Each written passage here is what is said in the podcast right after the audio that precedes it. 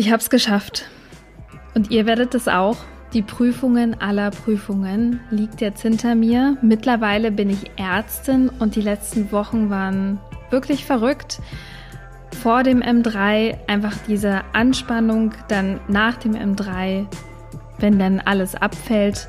Und jetzt, wo ich alles planen muss, Ärztekammeranmeldung, pipapo, aber darüber, was alles schieflaufen kann beim Lernen und bei der Prüfung und warum am Ende doch alles nur halb so wild ist, bespreche ich heute mit jemandem, den ihr schon kennt, wie aus der M2-Folge, wieder mit Roxy.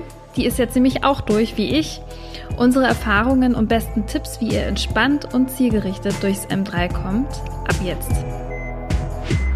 Ruhepuls. Alles für ein entspannteres Medizinstudium. Der Podcast von Via Medici von Thieme.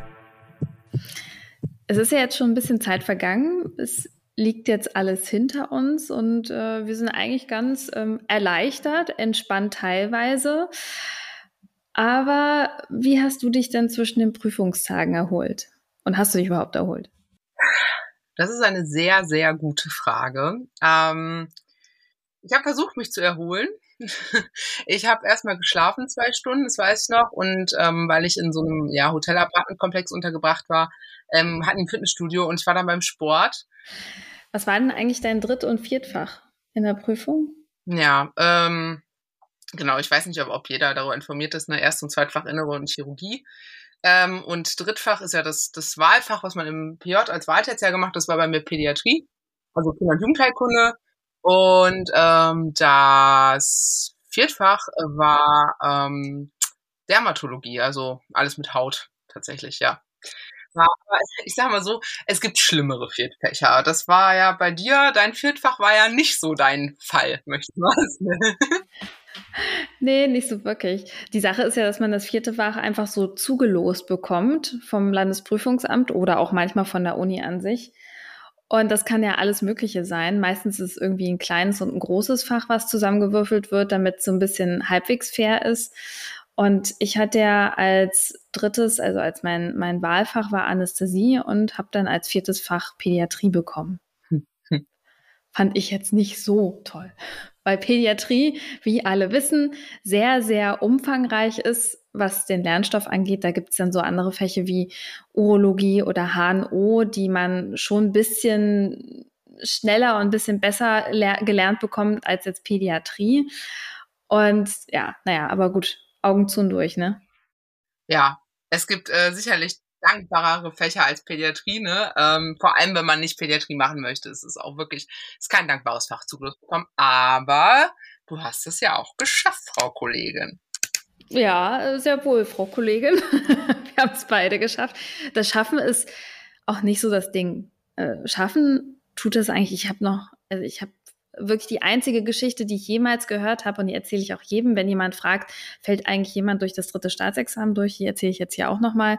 An der Uni, an der ich zuvor war, gab es in, in im dritten Staatsexamen einen Prüfling, der äh, Weber- und Rinneversuch beim Patienten machen sollte oder vormachen sollte. Und er war so aufgeregt, dass er die Stimmgabel genommen hat und am Kopf vom Patienten angeschlagen hat. Ich sag mal so, damit war dann die Prüfung auch vorbei. Ja. Ich würde das mal unter Aufregung verbuchen. Aber ansonsten sagen die Prüfer einem ja auch jedes Mal, also nur wenn sie irgendwie patientengefährdend sind, können sie hier durchfallen.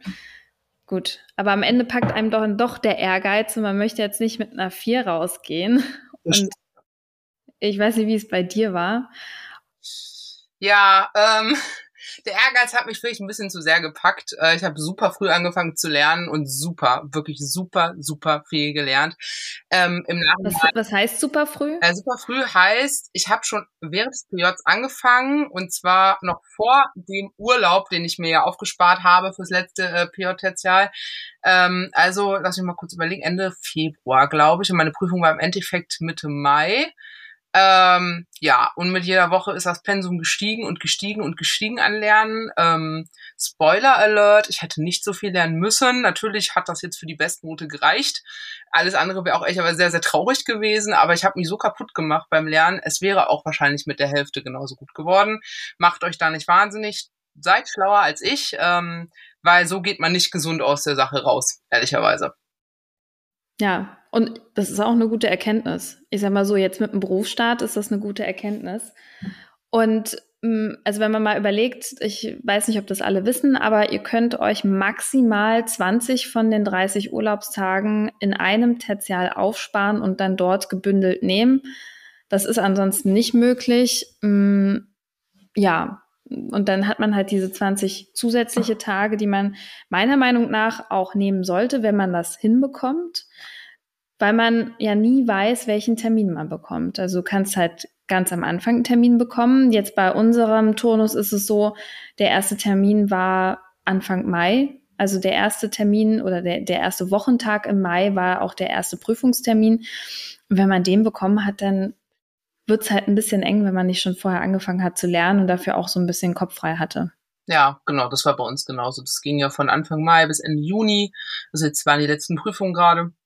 Und äh, da hat es uns ja auch genau gegensätzlich getroffen. Du warst ja relativ spät dran, Mitte Juni, ich Anfang Mai. Äh, ja, ähm, macht euch nicht verrückt, wenn ihr den ersten Prüfungstermin habt, macht euch aber auch nicht verrückt, wenn ihr den letzten habt. Das ist besonders bitter. Alle, Einfach nicht verrückt machen. das ist, sagt man immer so leicht, ne? aber man sieht dann all die Freunde äh, werden äh, approbieren und man selber sitzt da und muss noch vier Wochen weitermachen. Immer das Ziel vor Augen halten. Das tut wirklich weh, wenn alle fertig sind und man selber muss noch.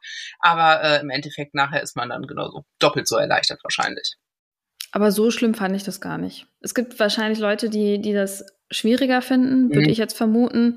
Aber so schlimm fand ich das jetzt nicht, dass alle schon fertig waren und gefragt haben, oh, wann hast du einen Termin? Ich habe mich eher gefreut. Also es hat mich hat mir auch Bestätigung gegeben zu sehen, okay, ähm, die schaffen das alle und sagen alle, ich war so nervös, ich war so aufgeregt. Am Ende war es trotzdem super.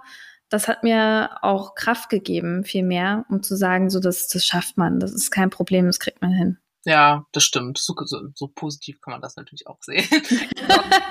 Klar, aber ich kann mich auch nicht in die Lage hineinversetzen, am Ende war ich ja früh dran. Deswegen. Ja, ja. Und bei uns war es so, ich glaube, die, die den ersten Termin hatten, haben zwei Wochen im Vornherein davon erfahren. Mhm.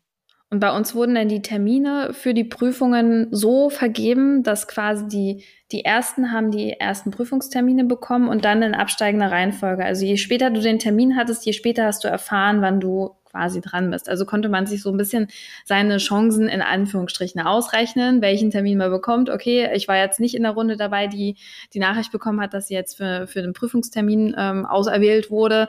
Dann kann ich schon mal gewiss sein, dass ich nicht einen der ersten Termine hatte. Und wir hatten in Berlin jetzt hier so eine äh, Telegram-Gruppe, da hatten wir dann immer reingepostet. Also jeder hat so gesagt, okay, Termin XY wurde jetzt gerade vergeben und so, wir haben Prüfer so und so. Und dann konnte man sich so ein bisschen seine Chancen ausrechnen. Ja, das ist, also ich habe ja in Göttingen studiert und das ist ganz anders bei uns. Ähm, sowohl die Prüfungstage laufen anders ab, als auch das äh, im Vorauswissen. Ich habe meine Prüfer Ende Februar erfahren, ähm, plus den Prüfungstag. Ähm, außerdem das, das ist krass durch die Uni uns mitgeteilt. Ähm, ich weiß gar nicht, ob das LPA das macht. Ich glaube, die Uni macht, ich bin mir nicht sicher, aber wir haben es durch die Uni erfahren. Mit Zettel und da stand die Prüfungsgruppe drauf und alle Telefonnummern und die Fächer, wie das so ge sich gehört. Äh, ich hatte natürlich ein bisschen Pech. Ich hatte leider relativ spontan auch einen Prüfer wechseln. Nicht so viel Pech wie du, da kommen wir an anderer Stelle nochmal dazu. Aber ähm, das kann man natürlich immer blühen, aber ähm, da muss ich auch wieder meine Uni loben. Super organisiert. Es gab wirklich ganz wenig Probleme. Ähm, genau. Und dann unterscheiden sich natürlich die Prüfungstage auch nochmal. Äh, letztendlich habt ihr an der Charité drei Tage. Wir haben zwei. Der Inhalt ist der gleiche. Es unterscheidet sich ja darin, jeder muss ja eine Epikrise, also quasi einen Arztbrief schreiben über die Patienten, die man untersucht am ersten Tag. Ihr macht das an einem gesonderten Tag. In Göttingen ist das an dem Tag, an dem man auch ähm, mündlich praktisch am Krankenbett ähm, geprüft wird. Ja, muss ich, da muss ich jetzt mal sagen, das für ja Charité ein bisschen besser, denn das war der schlimmste Prüfungstag meines gesamten Lebens. Äh, ich war so groggy. Es tut mir leid für alle Leute, die mich da gesehen haben, wie ich in der BIP saß und wein diesen Arztbrief geschrieben habe. Kommen wir vielleicht gleich nochmal zu. Ähm, das hätte man vielleicht auch, auch noch zwei Tage aufteilen können, aber im Endeffekt ähm, ist für alle der gleiche Inhalt da, nur eben anders aufgeteilt. Bei uns war es auch ein bisschen Katastrophe, aber es lag so an der Prüferverteilung. An sich war es eigentlich ähm, so geplant, oder so ist es zumindest äh, in 90 oder 95 Prozent der Fällen an der Charité, dass man äh, zwei Wochen vor dem eigentlichen Prüfungstermin bekommt man einen Patient und eine Patientin von der oder dem Vorsitzenden. Das, das war bei uns jetzt Innere, geht aber auch Chirurgie, gehen auch andere Fächer. Und die bestimmen dann die Station, auf der wir quasi diesen Patienten oder die Patientin bekommen haben oder hätten. Und ähm, dann hat man 48 Stunden Zeit, diese Epikrise zu schreiben. Und allein aus Erfahrung heraus von anderen Freundinnen, die auch Examen gemacht haben, nicht unbedingt nur in Berlin, ähm, ist da alles an Bandbreite dabei. Von ach, Sie kommen heute, bis hin zu, äh, ich habe Ihnen schon mal einen vorgearbeiteten Ordner bereitgestellt und mit allen Informationen, die Sie brauchen über diesen Patienten, Patientin. Und Sie müssen einfach nur diesen Ordner ausarbeiten und eine Epikrise schreiben. Das heißt, man ähm, und natürlich zum Patienten gehen, also das ist gar keine, gar keine Frage. Aber äh, ich sag mal so, je vorbereiteter der Prüfer ist, desto entspannter ist man selber. Und das bringt einfach unglaublich viel Unruhe rein, wenn, wenn das halt so konfus ist, wie es zum Beispiel jetzt bei uns war. Ähm, und ich hätte es mir einfach gewünscht, also so extrem muss es nicht sein, ne, dass man so einen schon vorgefertigten Ordner hat, aber man weiß ganz genau, wenn man dann auf diese Station geht, wo man dann halt seinen Patienten oder seine Patientin hat und dann auch noch die Assistenzärztinnen in Anführungsstrichen damit nerven muss, zu sagen so, äh, hallo, wir machen hier M3 und wir brauchen mal A, einen Zugang für einen Computer, B, alle Informationen über diesen Patienten. Irgendwo muss ja noch eine Papierakte rumschwirren und wo ist der Patient eigentlich? Letztendlich haben wir an dem Tag, wo wir die Epikrise geschrieben haben, super viel Zeit einfach auf der Station verbracht, alleine aufgrund dessen, weil der Patient, mein Patient war dann halt irgendwie in der Gastro, dann war er in der Kolo, dann war er im Röntgen und ich immer nur auf die Uhr geguckt und dachte so, ich könnte jetzt auch gerne nach Hause gehen, aber ich würde ihn schon gerne einmal untersuchen körperlich. Nicht, dass dann irgendwelche wilden Rückfragen kommen. Und ähm, ja, also äh, das wäre natürlich schöner, wenn Prüfer sich besser vorbereiten. Das stimmt. Also da kann ich äh, echt nur das Positivbeispiel geben. Ähm, dadurch, dass wir das ja am gleichen Tag wie die eigentliche Prüfung dann haben, ist das natürlich bei uns viel organisierter. Ich habe morgens zwei Namen bekommen mit der Station. Dann wurden wir von unserem Prüfungsvorsitz, Pädiater, ähm, zu den Patienten noch gebracht. Der, da, der hatte am Vortag schon mit den Patienten gesprochen. Ähm, Patienten, denn uns wurde so zwei Tage vor der Prüfung mitgeteilt, ja, Sie haben zwei Patienten, Sie müssen zwei Patienten untersuchen und ähm, vorstellen. Ähm, ja, war dann ein bisschen stressig, äh, weil man nämlich dann im Endeffekt für alles auch nur fünf Stunden Zeit hat. Wer denkt, fünf Stunden ist viel Zeit, der hat noch nie zwei Patienten komplett untersucht, ähm, vor allem nicht pädiatrischen Säuglingen und dann noch über zwei die komplette Anamnese und alle Befunde zusammengesucht. Ähm, daher auch die Tränen im, am ersten Prüfungstag. Ähm, aber auch das, man schafft das. Also es geht quasi nur darum, ihr kommt dahin, ihr untersucht den Patienten, ihr müsst euch alle, das hast du gerade schon gesagt, alles zusammensuchen. Und dann kommt halt dieser Prüfungstag der bei euch ja ein anderer Tag ist, wo man eben Patienten vorstellt. Dann wird zum Beispiel gesagt, ach, untersuchen Sie mal die Lunge oder zeigen Sie mir mal, wie Sie den Bauch, also das Abdomen untersuchen. Und dann bekommt man so wilde Fachfragen oder auch einfache Fachfragen, je nachdem, wie nett es einen mit den Prüfern getroffen hat.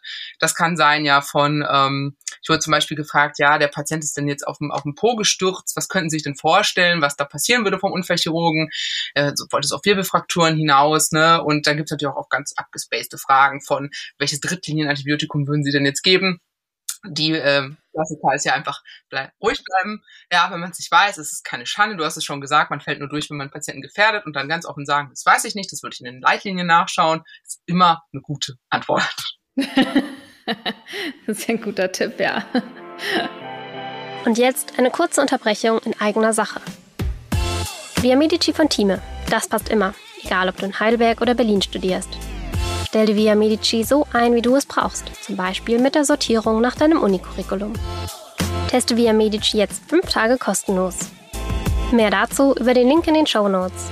Und jetzt weiterhin viel Spaß mit Florentine und ihrer Gästin.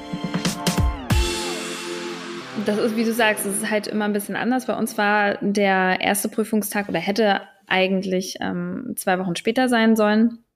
Und dann hätte man einen anderen Patienten bekommen, den hätte man untersuchen müssen. Also wir sind dann getrennt reingegangen. Wir waren drei Prüflinge und wir sind einzeln in den Prüfungen, also in den, ins Patientenzimmer gegangen und zusammen mit den vier Prüfern. Das wurde sehr kuschelig. Also in Sommermonaten ist es ein bisschen anstrengend, kann man sagen, weil die Zimmer sehr klein sind und dann so viele Menschen auf einmal ist nicht unbedingt die beste Situation. Naja, und dann bei mir war es dann halt so, dass dann jeder Reihe um mal gesagt hat, ja, äh, zeigen Sie mal, ähm, wie würden Sie Beinvenenthrombose untersuchen oder äh, dann sollte ich die Lunge auskultieren für den Internisten mit bei Verdacht auf Pneumonie oder ähm, was musste ich noch machen? Ich mir gerade überlegen. Pädiatrie ist tatsächlich schwierig. Pädiatrie ist schwierig, wenn man einen Erwachsenen hat und äh, meinte die Pädiaterin auch, dass es für sie sehr schwer ist, zumal es dann auch das zugeloste Fach war und äh, sie ja weiß, dass wir das vermutlich das erste Mal so intensiv gelernt haben. Und dass man dann da so spezielle pädiatrische Untersuchungsmethoden vorzeigt, ist halt auch ja nicht, nicht wirklich so möglich. Deswegen hat sie sich eher zurückgehalten. Anästhesie genauso. Der wusste auch nicht so wirklich, was er fragen sollte oder sich vormachen lassen sollte. Ähm, so die Klassiker wie zum Beispiel ähm, ATM-Punktion oder ZVK äh, Punktionsstellen, das hatte er schon die anderen gefragt, konnte mich dann nicht mehr fragen. Und dann wurde ich halt theoretisch gefragt, was dann ja mal mehr, mal weniger ist, kommt so ein bisschen drauf an, wie viel man praktisch auch noch abfragen kann.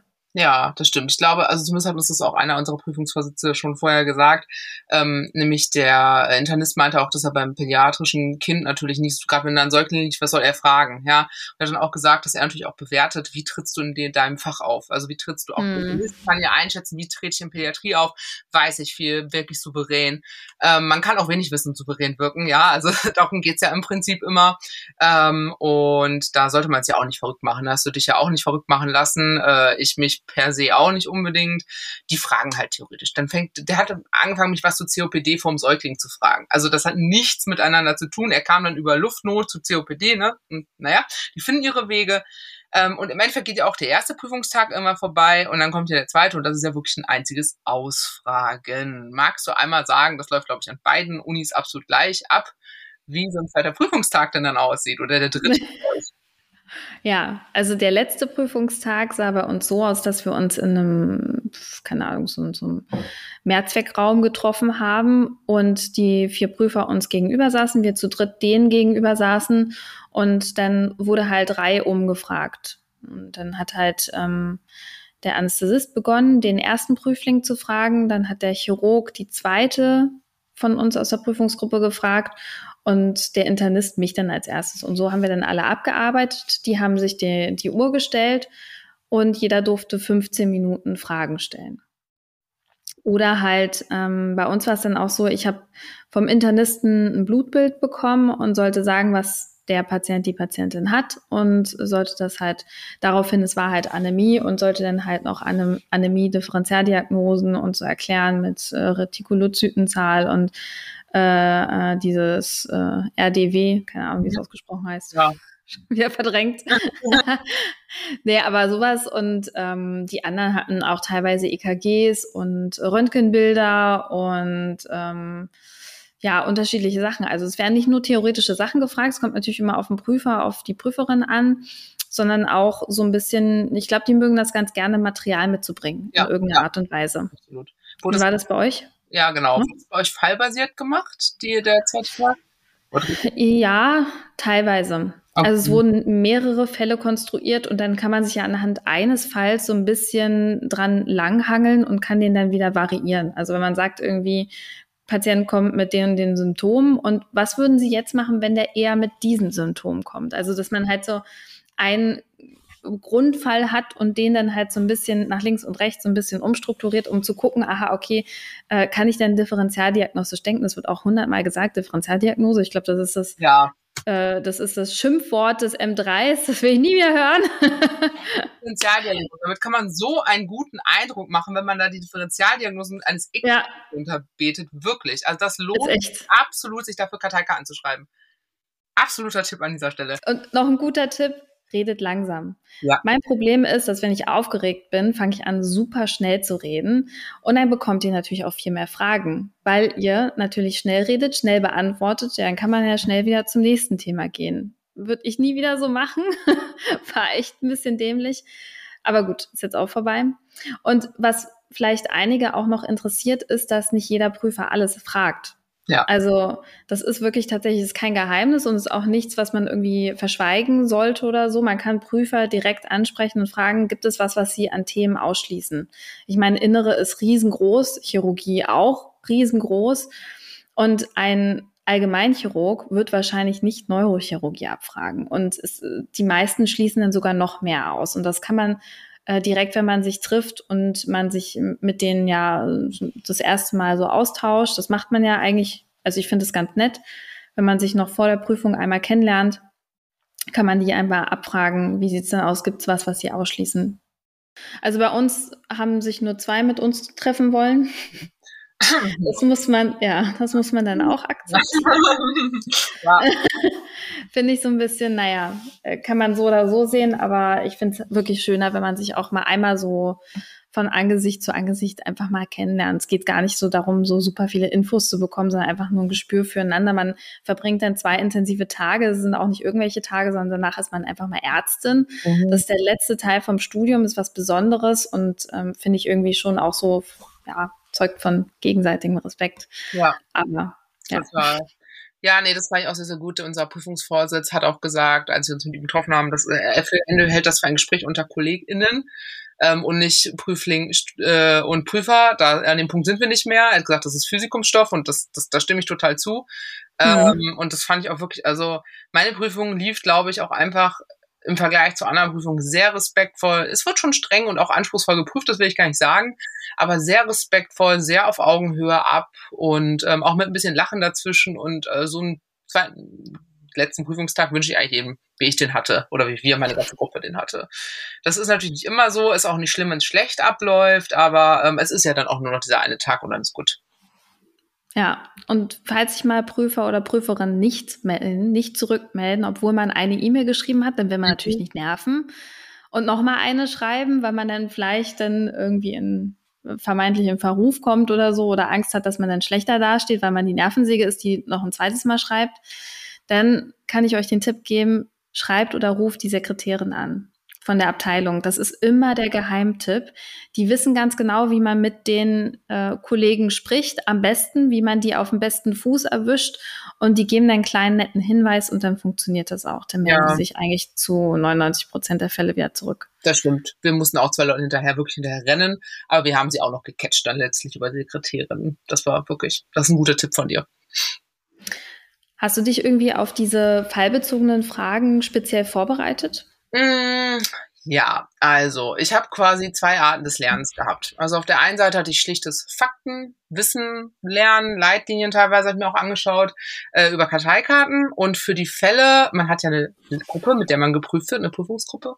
Ich glaube, das ist auch in allen Bundesländern so und ähm, wir, ich habe mit dieser Prüfungsgruppe gelernt. Also wir haben uns jeden zweiten Tag nee, dreimal die Woche haben wir uns so für zwei bis drei Stunden getroffen via Zoom und haben dann ähm, eben uns gegenseitig Fälle gestellt mit Hilfe von Fallbüchern. Haben wir zum Beispiel in äh, Pädiatrie auch das äh, Team-Fallbuch benutzt, weil das auch einfach super gute Basissachen abfragt und nicht so unfassbar unnötiges, fachspezifisches Facharztwissen. Ähm, dann, also es gibt diverse Fallbücher ne, für die verschiedensten Fächer, haben uns das immer gegenseitig dann gestellt, haben EKGs äh, uns gegenseitig gezeigt, Dermabilder, der andere musste beschreiben. Und so haben wir uns dann auch quasi auf diesen interaktiven Teil vorbereitet. Und das war auch im Nachhinein sicherlich die allerbeste Methode, diese Kombi aus alleine lernen, in der Gruppe lernen. Ich würde es nicht empfehlen, alleine zu lernen, ähm, wenn man so klassisch fallbezogene Fragen hat. Man braucht einfach jemanden, der einem Feedback gibt, man braucht jemanden, der was von der Materie versteht und dann auch mal nachfragt, ja, was würdest du noch mit abnehmen oder wenn du das abgenommen hast und das kommt raus.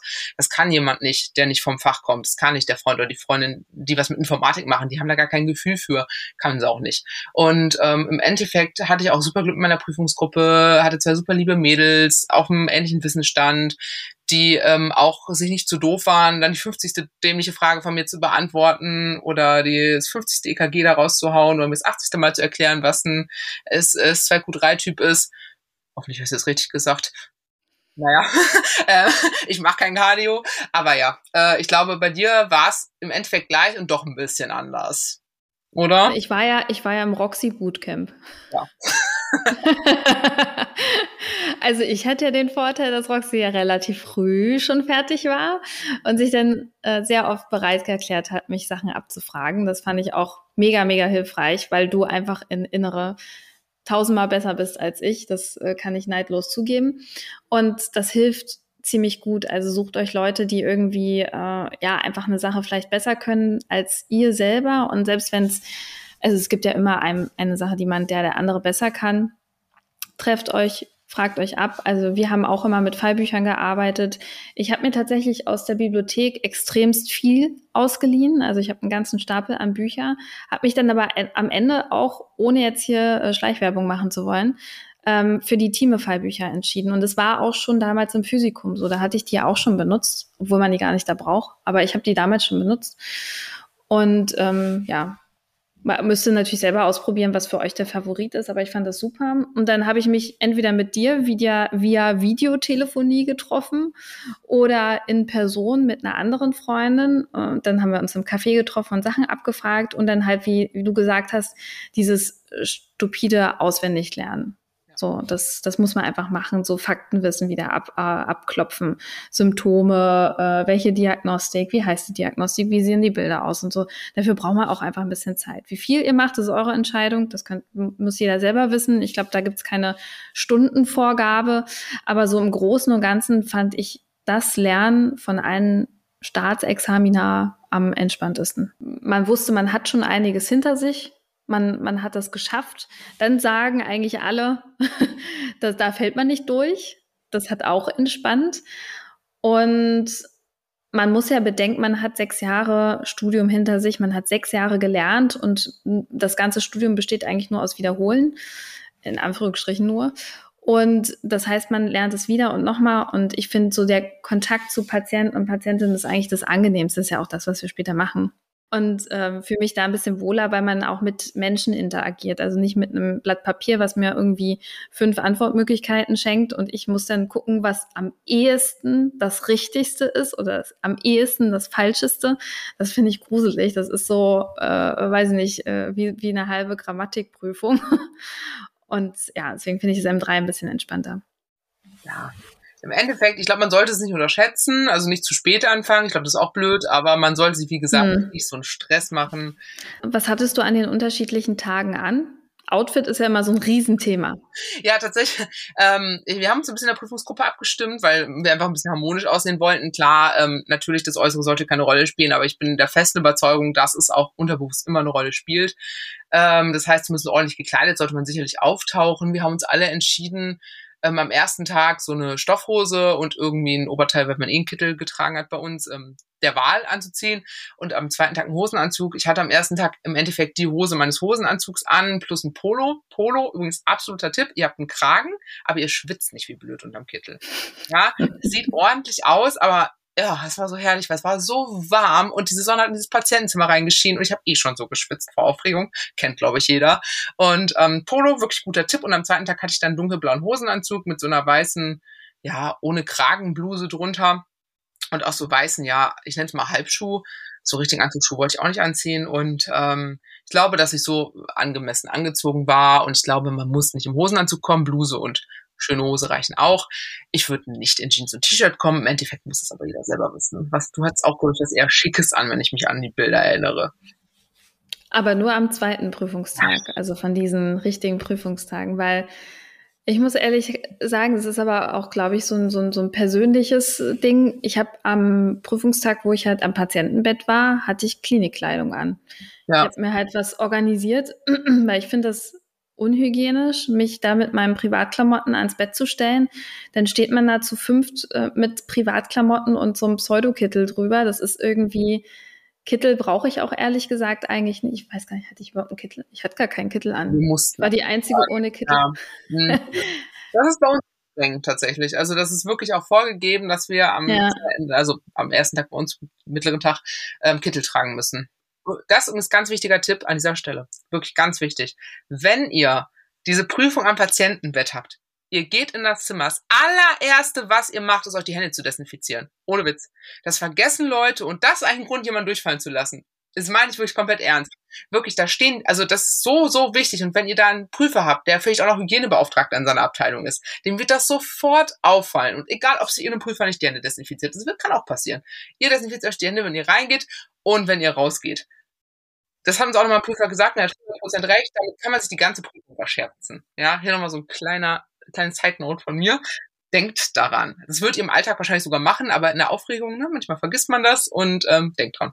Ganz wichtig. Ja, und auch schön demonstrativ von mir aus machen. Auch schön die 30 Sekunden auskosten, die man da braucht zum Desinfizieren.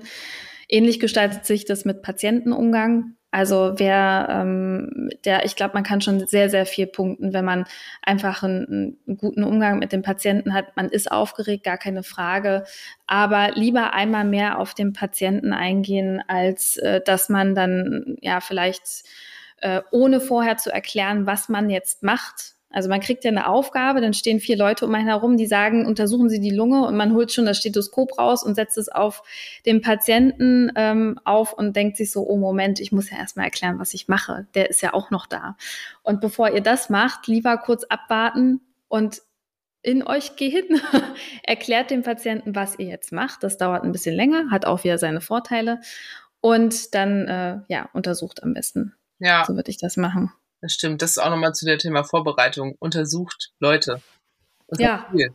Viel. Euch gegenseitig. Ja, und, und Familie, Freunde. So, als wäre das jemand, der keine Ahnung hätte. Also wirklich, wie du es gerade gesagt hast, ach so, ich nenne jetzt mal Herr, X, Herr XY. Herr XY, dann schaue ich mir jetzt mal Ihren Bauch an. Da würde ich jetzt einmal das T-Shirt hochziehen. Man kommt sich ein bisschen blöd vor, aber im Endeffekt in der Prüfung, ihr macht's genauso. Und äh, ich habe wirklich, ich habe so viel Knie untersucht, weil ich kann einfach nicht gut unfallchirurgisch untersuchen. Ich habe bestimmt hundertmal ein Knie untersucht ich habe zwar nicht gebraucht, aber ich kann jetzt ein Knie untersuchen, ja, und es kann einem nicht schaden, solche Sachen. Und äh, je souveräner ihr beim Untersuchen wirkt, desto weniger werdet ihr nachher auch gefragt werden. Was machst du jetzt? Was steht jetzt bei dir noch an? Weiß, also bevor es jetzt irgendwann losgeht, was machst du noch? Ja, ähm, ich komme gerade aus dem Urlaub. Weiß ich nicht, ob ich das empfehlen würde, denn es gibt eine Postexams, ich nenne es mal wirklich Depression, die einen erwischen kann.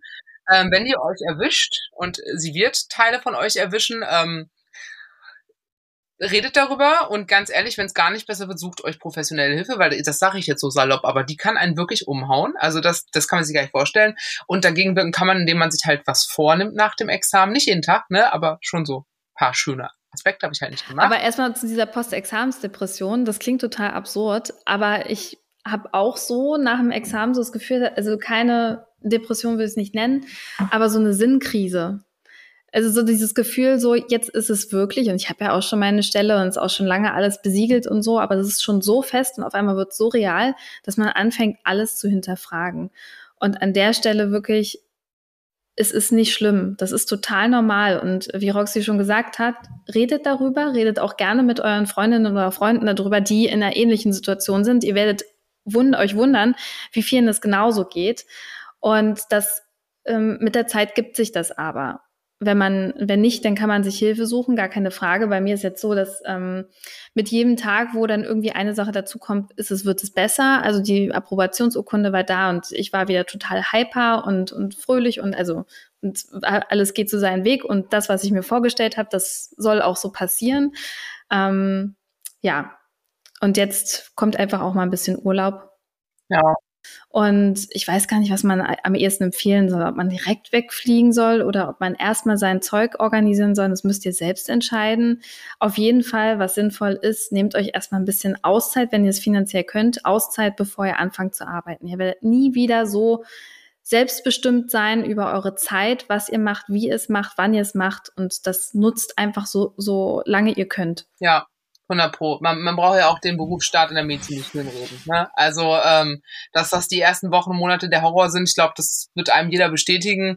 Und ähm, ich habe auch wirklich FreundInnen, die jetzt im Juli angefangen haben oder jetzt am 1.8. anfangen, ähm, weil es halt nicht anders ging. Ja, nicht immer kann man sich das leisten. Das ist einfach so und auch nicht immer passt es dann stellentechnisch.